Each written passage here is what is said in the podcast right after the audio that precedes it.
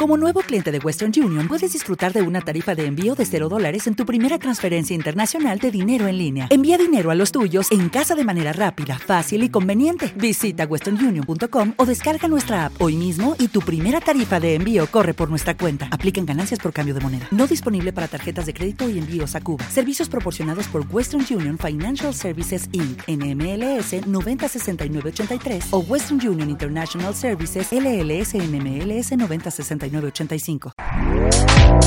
este podcast forma parte de Evox Originals. Disfruta de este avance.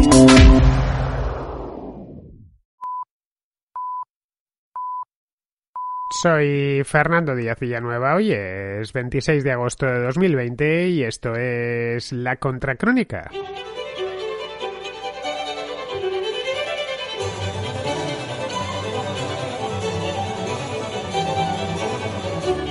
El Partido Republicano nominó oficialmente este lunes a Donald Trump como candidato a la presidencia en la Convención Nacional, que la Convención Nacional del Partido Republicano que se está celebrando esta misma semana, se está celebrando en estos momentos a caballo entre Carolina del Norte y Washington DC. Bueno, ahora mismo están ya en Washington DC porque en Carolina del Norte solo estuvieron la jornada primera, el, lunes y el lunes por la noche.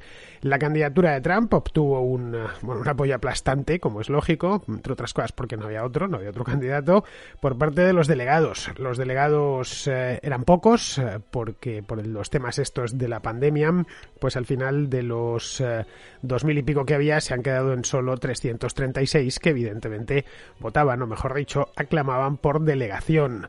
Este tema de la pandemia afectó también a la, a la convención demócrata que se realizó pues hace solo semana y pico.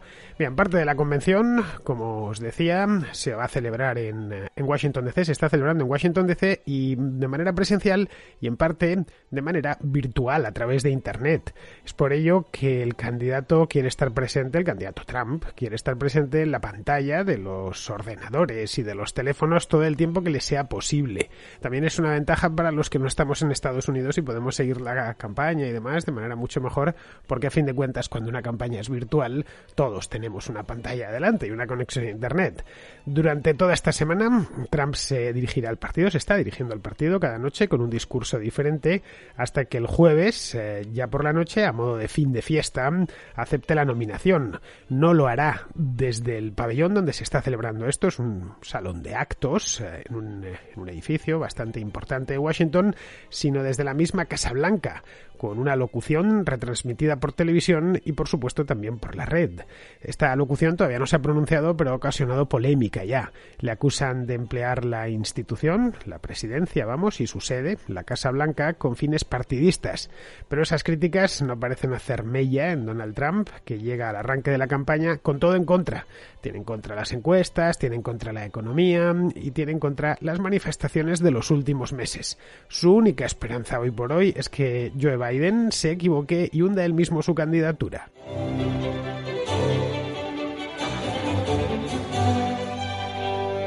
Donald Trump se presenta a la reelección, por lo que las primarias republicanas apenas tenían interés. Esa es la razón por la cual no hice ningún programa sobre las primarias republicanas, pues porque era algo que estaba más que ganado por parte de, Donald Trump. A ver, primarias eh, hubo, se celebraron a principios de año, se presentó, bueno, se presentaron varios, aunque al final solo consiguió mm, atravesar parte de las primarias, ni siquiera completas, un tal Bill Weld, gobernador de Massachusetts en los años 90. Hablé de él hace ya un tiempo por aquí, no sé si porque me preguntó algún contraescucha o porque estaba hablando de las primarias demócratas y saqué el tema este de Bill Weld. Era libertario antes, pasó a ser republicano para presentarse, pero vamos, lo hizo por probar suerte y esta, la suerte quiero decir, es, la verdad es que no le ha acompañado mucho. De los 2.443 delegados asignados para esta convención, Weld solo, solo obtuvo uno, nada más. En el mes de marzo se retiró y pidió el voto para Biden. Antes de él, otro candidato que se llamaba Joe Walsh también se retiró. Esto fue antes, fue en el mes de febrero, si mal no recuerdo. Se retiró, eso sí, con cero delegados. Al menos Wells sacó un delegado. Y pidió también el voto para Joe Biden. Estas cosas, a, los que vivimos en países donde todo parte del partido, es decir, la política la hacen los partidos y no tanto los candidatos, porque los candidatos se lo deben todo al partido, pues nos sorprende. Sería impensable, por ejemplo, en España, que un tipo que no ha no le ha ido bien, que sé yo, no ha conseguido la candidatura en el PSOE, pues pida el voto para el PP o viceversa. En Estados Unidos vemos que esto sucede y no es la primera vez, por supuesto que sucede. Sucede de vez en cuando y es normal que un, que un candidato de un partido, si ve que no le salen las cosas, pues eh, pida el voto, el, el, endorse, que se llama en inglés, para el candidato del, del partido opuesto. Bien, con las primarias convertidas en un mero trámite, que es lo que fueron, razón por la cual no hice programa, vamos, fue un desfile militar para Donald Trump, coincidieron en buena medida con... Con la pandemia y con los primeros confinamientos, etcétera, ya por el mes de marzo, abril. Pero vamos, cuando se retiró Bill Weld en marzo ya se dio aquello por concluido y a partir de ahí pues fue un asunto que ni siquiera ocupó espacio en los periódicos, no ya en los europeos, eh, sino en los propios periódicos de los Estados Unidos.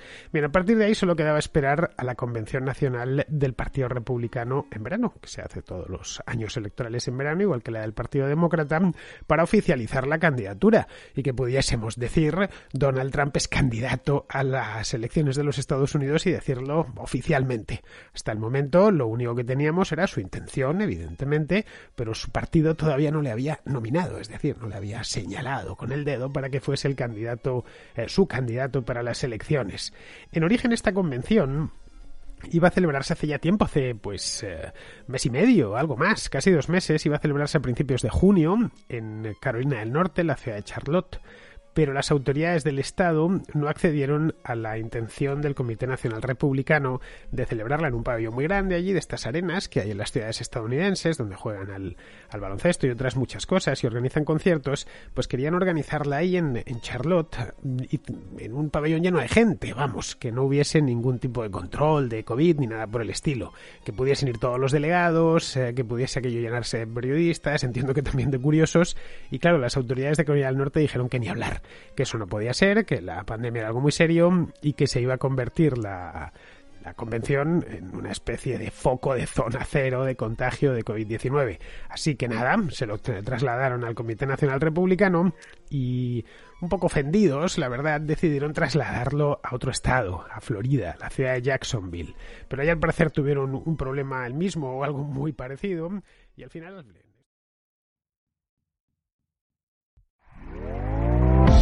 ¿Te está gustando lo que escuchas? Este podcast forma parte de Evox Originals y puedes escucharlo completo y gratis desde la aplicación de Evox. Instálala desde tu store y suscríbete a él para no perderte ningún episodio.